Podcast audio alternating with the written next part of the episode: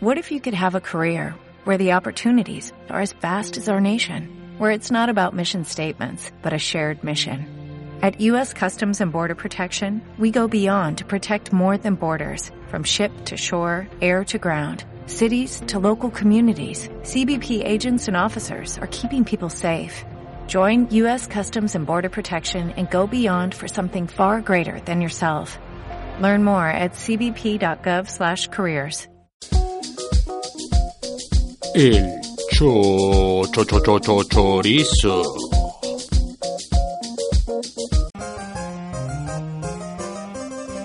Los jóvenes de hoy en día ya no tienen ideologías, solo piensan en las drogas, en el sexo y en orgías.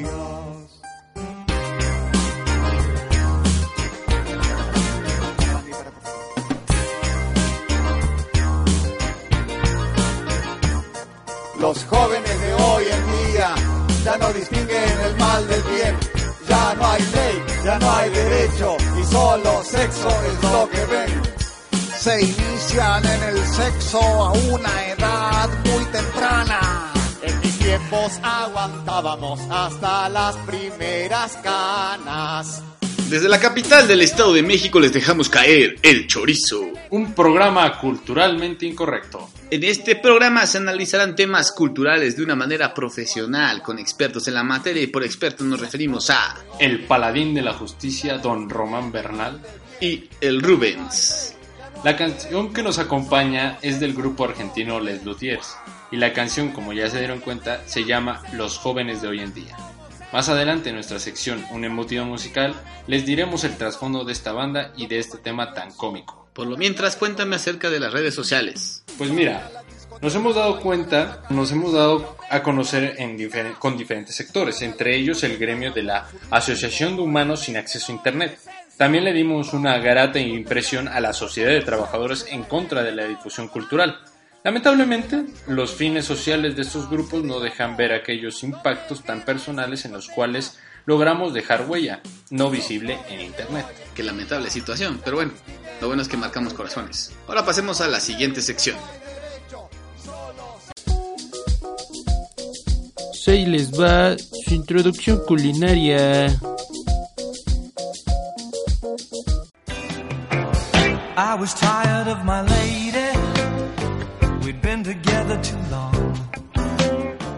Y el paste se hace presente. De origen inglés, el cual decidió esparcir sus semillitas en Hidalgo y más en particular en Real del Monte. Los mineros Cornish, o como nosotros los nombramos, los mineros hooligans, nos dejaron el juego más hermoso del mundo, el cricket. No, güey, no. ¿No? ¿No era el cricket? El, el fútbol, perdón, el juego así más hermoso del mundo. También nos dejaron la iglesia metodista, en donde se exploran pues métodos. Y se inventaron algunas construcciones y cosillas así sin importancia, pero que aún a unos tantos les importa. Nos dejaron para nosotros, sobre todo importante en este programa, el paste. Si nadie de nuestros escuchas ha bajado a trabajar una mina como nosotros solemos hacerlo cada quincena porque estamos bien pinche aburridos, no entenderán del todo por qué es tan conveniente esta empanada a la hora de administrarnos nuestros deliciosos alimentos justo cuando algún pterodáctilo marca la hora del receso y bajas alegre entre la cola de tu broncosaurio gritando ¡Yabadabadú! Un día normal de trabajo. Por este tipo de maniobras es que a los mineros les es más factible una empanada que una sopa instantánea. La diferencia entre un superpaste y una empanada radica en su preparación interna, porque el paste debe integrar su elemento clímax sin cocinarse, y las empanadas, pues no. Nos despedimos con un antojo que esperamos contagiarles, de la cocina Cornish mexicana a su boca. Y ahora continuamos con nuestra siguiente sección. Yes, I like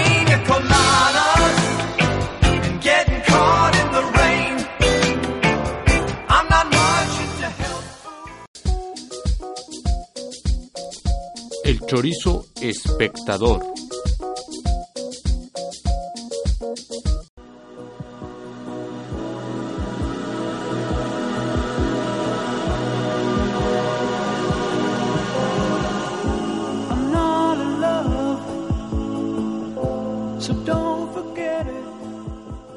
Empezamos esta sección fusionando la película mexicana y la de debate, Nuestra película de esta semana es El Apando. Ah, qué caray con El Apando. Película mexicana puesta a rodar en 1975 del director Felipe Casals. Es una película que nos refleja el siempre precario sistema penitenciario en México. La historia es del tipo trágico end-to-end trágico. Este tipo de historias las vemos demasiado en el cine nacional. A decir verdad, la historia no es mi hit, pero trae detrás de sí un peso literario fuerte, pues es del buen José Revueltas de quien se hace la adaptación. Bueno, mi estimado, yo creo que todo depende de la intención del director al retratar la situación en la película. Si su intención era solo un drama, la verdad es que es un cine nacional que otras películas explotan en cuanto a la incapacidad del mexicano a mejorarse a sí mismo. Como por ejemplo, pues está Rudy Cursi, ¿no? Por otro lado, si su intención era denunciar al sistema penitenciario como lo fue en Presunto Culpable, creo que lo logra. La conclusión para esta película es muy objetiva por el hecho de su crítica socialmente fuerte planteada en tal película, pero que deja mucho que desear en el sentido sentimentalista de la historia. Bueno, en el caso mío, ¿no? Por tal razón la calificamos con un 5. Sí, 5 me parece bien. Sí. Sí, eh, la tristes películas, entonces no, no, no me gustan esos finales. Sí, a mí tampoco. Ni la historia sí, pero bueno. 5 le Cinco dejamos y nos vemos benévolos, ¿no? Sí, sí, sí. Le pondríamos 2.5, pero nos veríamos muy mamones y aparte no. Está bien, bueno, pasamos a La siguiente película.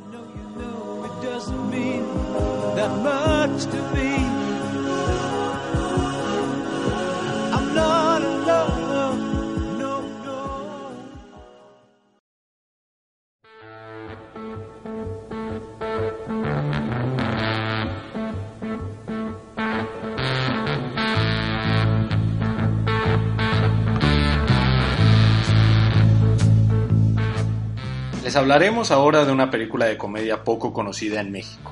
El significado de la vida de Monty Python o Monty Python's Meaning of Life, por si se quieren ver más presuntuosos. Monty Python fue un grupo de actores, productores y escritores ingleses dedicados a la comedia, entre los que se encuentran John Cleese, Graham Chapman, Terry Gilliam, Eric Idle, Terry Jones y Michael Palmer. La película fue escrita por este grupo de comediantes en 1983. Este será un viaje que te llevará en varios escenarios y épocas a través de situaciones absurdas y especialmente bizarras para comprender el sentido de la vida.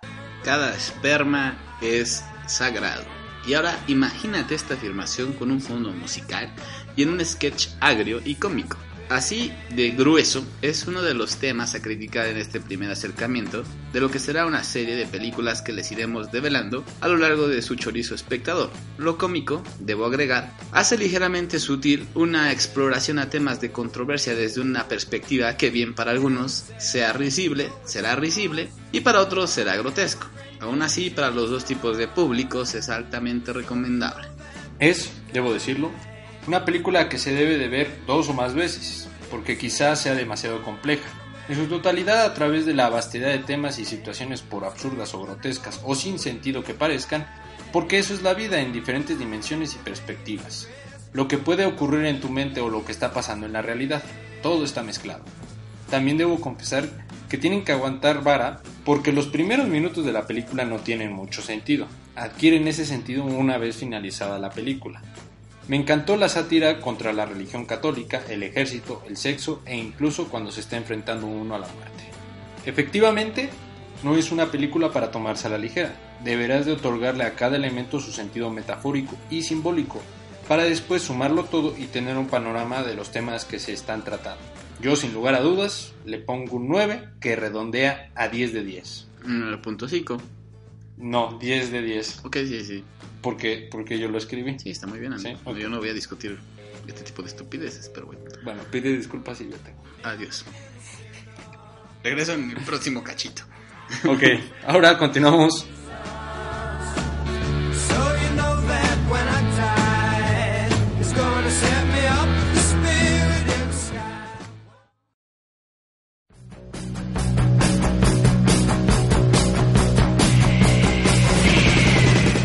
Y ya regresé. La película de culto que se analizará a continuación es Mad Max, protagonizada por el católico extremista Mel Gibson y dirigida por George Miller, quien asume de nuevo su posición en Mad Max. Fury Road, la nueva cinta que saldrá este año. Estrenada en 1979, se sitúa en una nueva Australia posapocalíptica, reinada por bandas que buscan agua y no vacilan en matar a quienes se interponen ante ellos para conseguir el vital recurso. Matt Rokantansky, policía de aquel futuro distópico, se ve enrolado en un conflicto con la banda después de hacer su trabajo y que Knight Rider, un pandillero, muriera en consecuencia. Pues si lo tuyo, estimado escucha, son las peleas, explosiones, persecuciones de autos sin sentido y que no sean de Michael Bay, entonces esta es la película para saciar tus gustos, maldito degenerado. Maldito degenerado. Y aunque ya ha pasado tiempo, que, que se ve reflejado en las caras de quienes fueron sus protagonistas, debes de verla. Sabemos que se ha estrenado el remake de esta película. La veremos después de grabar este episodio de su chorizo. La trama es locochona. Las personas tienen un mundo devastado desde la raíz por situaciones que se parecen pues un poquitín a las que vivimos actualmente. La esperanza siniestramente recae en el Mesías Gibson que a bola de chingadazos pone a uno que otro en su lugar. Es una historia que ahorita ya se ha tanteado varias veces. Como conclusión, mi estimado Román, yo creo que dependiendo del humor y lo que estés buscando a la hora de elegir tu película, pues a lo mejor, no sé, sientes la necesidad de, como diría, Testosterona. testosterona, ¿no? Para, a lo mejor no viste... pecho. A, a lo mejor no viste el Pax el fin de semana y dices, quiero recuperar algo de hombre. Entonces yo creo que esta película solamente sirve para eso, porque no es muy buena la trama, en mi muy mamona opinión. No, y como coincido contigo y que no, pues que haga su programa. Entonces, ¿cuánto le ponemos? Yo creo que le ponemos un 4. No, o sea, no. no, le ponemos un 7. Es que mejor que Apando no es. No, sí, es mejor capando, claro bueno, que sí, sí. Bueno, vamos a dejarla en un 7. 6. 6.5. 6.5 que no redondea. Que no redondea. Ok. Entonces ya quedamos 6.5 para la película Mad Max. Todo un clásico, deben de ver.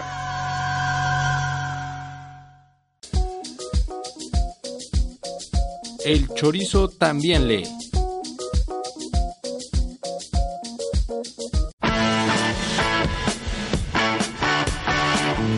El libro que recomendamos esta semana es El libro de los remedios. Es un libro de Antonio Tenorio que de hecho en lo particular me dejaba dándole vueltas a un solo tema, porque de hecho de eso va el libro.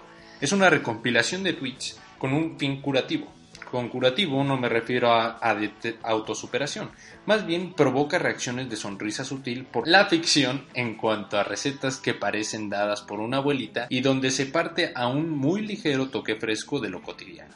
Es el accidente inevitable de esta plataforma ya no muy nueva, que permite que haya colaboración inmediata acerca de un mismo tema. El género es twitteratura, que ha dejado de tener el punch que tuvo. Es en sí un repartido de reflexiones de una manera concreta, en 140 caracteres o menos. Se mueve la brevedad de temas cuyo sentido puede volverse, sin problema alguno, de gran amplitud. No hay un clímax en concreto por la naturaleza de la obra, pero sí existe un mismo fin en donde la impresión primera puede ser caótica. No es de leerse en corto, aunque sean breves segmentaciones literarias, debido a que cada una de ellas debe pensarse un poco. Con esta obra nos acercamos a este reciente movimiento, el cual espero no haya terminado aún, sino que vaya dando, Vaya tomando vuelo. vaya tomando vuelo. Los inventamos, los inventamos También a ustedes los inventamos porque porque somos cuentistas y Sí, somos sí. choreros, somos de nuestro programa, los invitamos a leerlo. los, Los invitamos a leerlo. Lo publica Inc., la cual es una editorial con enfoque a la difusión en línea. Cámaras tu cámaras. Seguimos con la palabrota del día. La palabrota del día. I'm an alligator. I'm a mama, papa coming for you. Nuestra palabrota del día es Pringoso. La palabra, como escucharán a continuación, da demasiado material. Dinos por favor, Rubén, qué significa. Según la Benemérita Real Academia de la Lengua, es un adjetivo que sirve para designar a algo que es grasiento o pegajoso. También, cuando se usa como en verbo, en México significa salpicar, y como sustantivo es la grasa que desprende el tocino, que como sabrán es una sustancia blancuzca y aguadita. ¿Qué ejemplos nos puedes compartir, Rubén? Pues mira, hablando de... Vamos a, vamos a poner un ejemplo de adjetivo. Un día, un muchacho que se llamaba Román, que nada tiene que ver con el otro conductor que me acompaña, Mm, No. eh, estaba ligando. Entonces estaba ligando con una chica y de repente, pues, le planta un beso, pero de esos buenos, de vaca. Ah. Son muy buenos esos. Y entonces, pues de mejilla a mejilla la dejó regada de su baba. Entonces llegó con nosotros, ya Román ya se había ido y nos dice, oye, ¿qué onda con tu primo, güey? Me dejó toda pringada, qué asco. O sea, pringada como Como pegajosita. pegajosita. Uh, ya, ya, ya.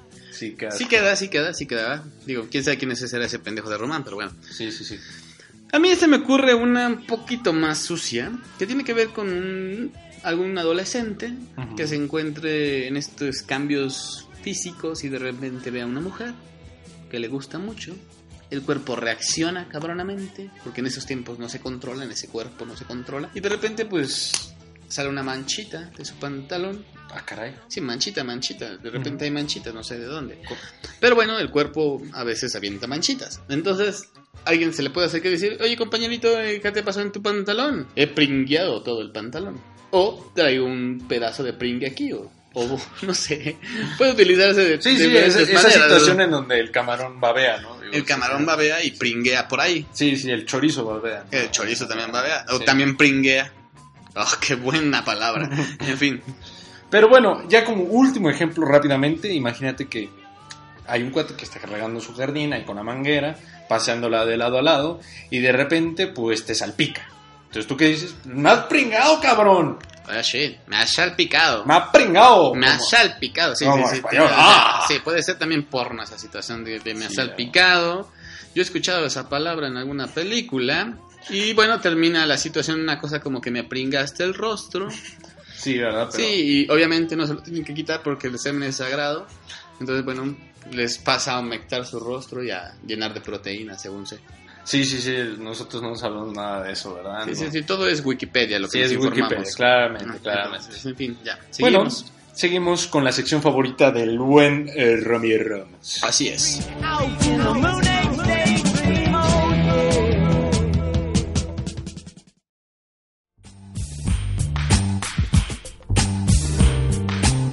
Seguimos con la sección favorita del romántico román, el poema.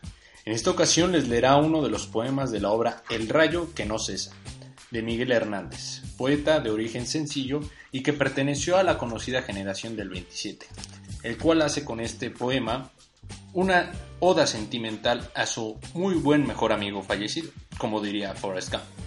Y su amigo se llamaba Ramón Sigi. Los dejaré pues escuchar este fantástico poema. Elegía. Yo quiero ser llorando el hortelano, de la tierra que ocupas y estercolas, compañero del alma tan temprano. Alimentando lluvias, caracolas y órganos, mi dolor sin instrumento, a las desalentadas amapolas daré tu corazón por alimento. Tanto dolor se agrupa en mi costado, que por doler me duele hasta el aliento. Un manotazo duro, un golpe helado, un hachazo invisible y homicida, un empujón brutal te ha derribado. No hay extensión más grande que mi herida. Lloro mi desventura y sus conjuntos y siento más tu muerte que mi vida. Ando sobre rastrojos de difuntos y sin calor de nadie y sin consuelo, voy de mi corazón a mis asuntos. Temprano levantó la muerte el vuelo, temprano madrugó la madrugada, temprano estás rodando por el suelo. No perdono a la muerte enamorada, no perdono a la vida desatenta, no perdono a la tierra ni a la nada. En mis manos levanto una tormenta de piedras, rayos y hachas estridentes, sedienta de catástrofes y hambrienta. Quiero escarbar la tierra con los dientes, quiero apartar la tierra parte a parte, a dentelladas secas y calientes. Quiero minar la tierra hasta encontrarte y besarte la noble calavera y desmordazarte y regresarte. Volverás a mi huerto y a mi higuera, por los altos andamios de las flores, pajareará tu alma colmenera de angelicales ceras y labores. Volverás al arrullo de las rejas de los enamorados labradores, alegrarás la sombra de mis cejas y tu sangre se irá a cada lado, disputando tu novia y las abejas. Tu corazón, ya terciopelo ajado, llama a un campo de almendras espumosas mi avariciosa voz de enamorado. A las aladas almas de las rosas, del almendro de nata te requiero, que tenemos que hablar de muchas cosas, compañero del alma, compañero. qué buen poema. Yo creo que debe ser uno de los mayores honores que, que un amigo te, te recuerde con, con, con este... Sí, el dolor que transmite es bastante duro. O sea, decir, no hay extensión más grande que mi herida y me duele más la vida. Que, Sí. O sea, está rudo. O sea, La verdad es que este fue un, un gran detalle que tuvo el autor con su, con, hacia su amigo y la verdad es que eh, les recomendamos mucho que lean esta compilación de poemas, es muy bueno. Les repito, es El rayo que no cesa. de Miguel Hernández. Y bueno, así pasamos a nuestra siguiente sección.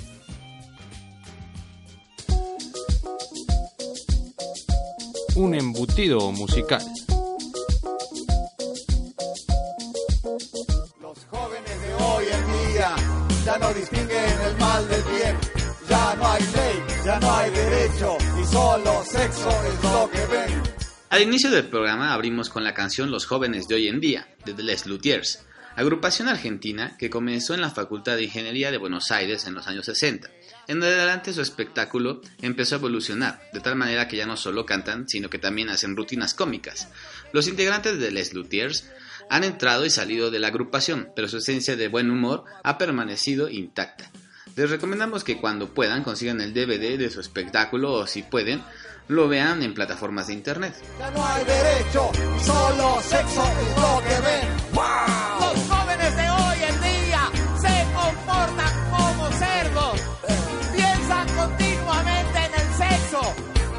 Por más que pienso, no me acuerdo. Las sugerencias de la semana.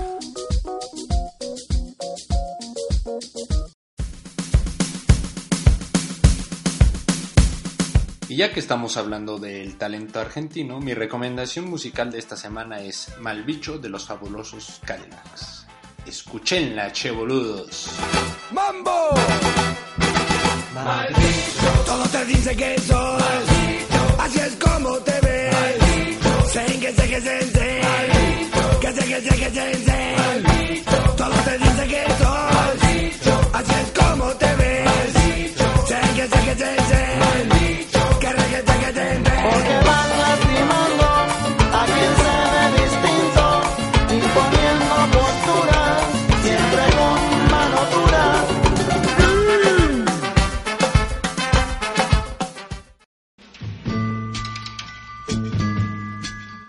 soundtrack acompañante es de la película Guardianes de la Galaxia, la cual se estrenó apenas el año pasado. Y en cuestión de adaptaciones al cómic, tiene por varios foros de fans una estima muy fuerte, desde los personajes hasta la música. La chica que nos recomendó este soundtrack sigue al chorizo, pero yo estúpidamente olvidé anotarla, por lo que pido una sincera disculpa. Yo los dejo con la canción Ain't No Mountain High Enough de Marvin Gaye and Tammy Terrell.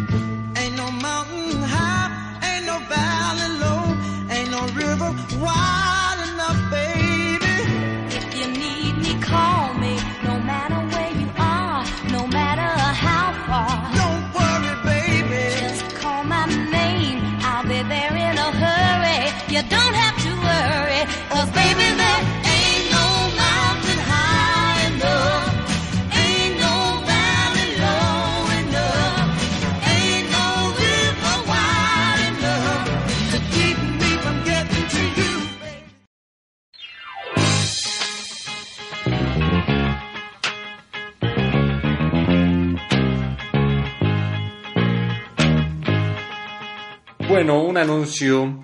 Eh, nuestra muy estimada audiencia hemos decidido cambiar el formato para que cada dos semanas les presentemos el top 10.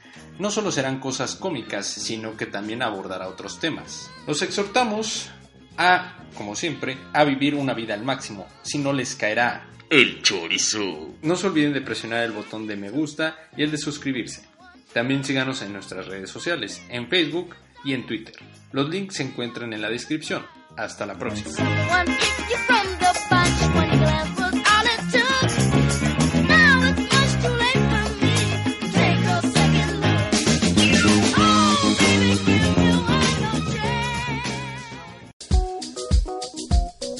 El cho cho cho cho chorizo.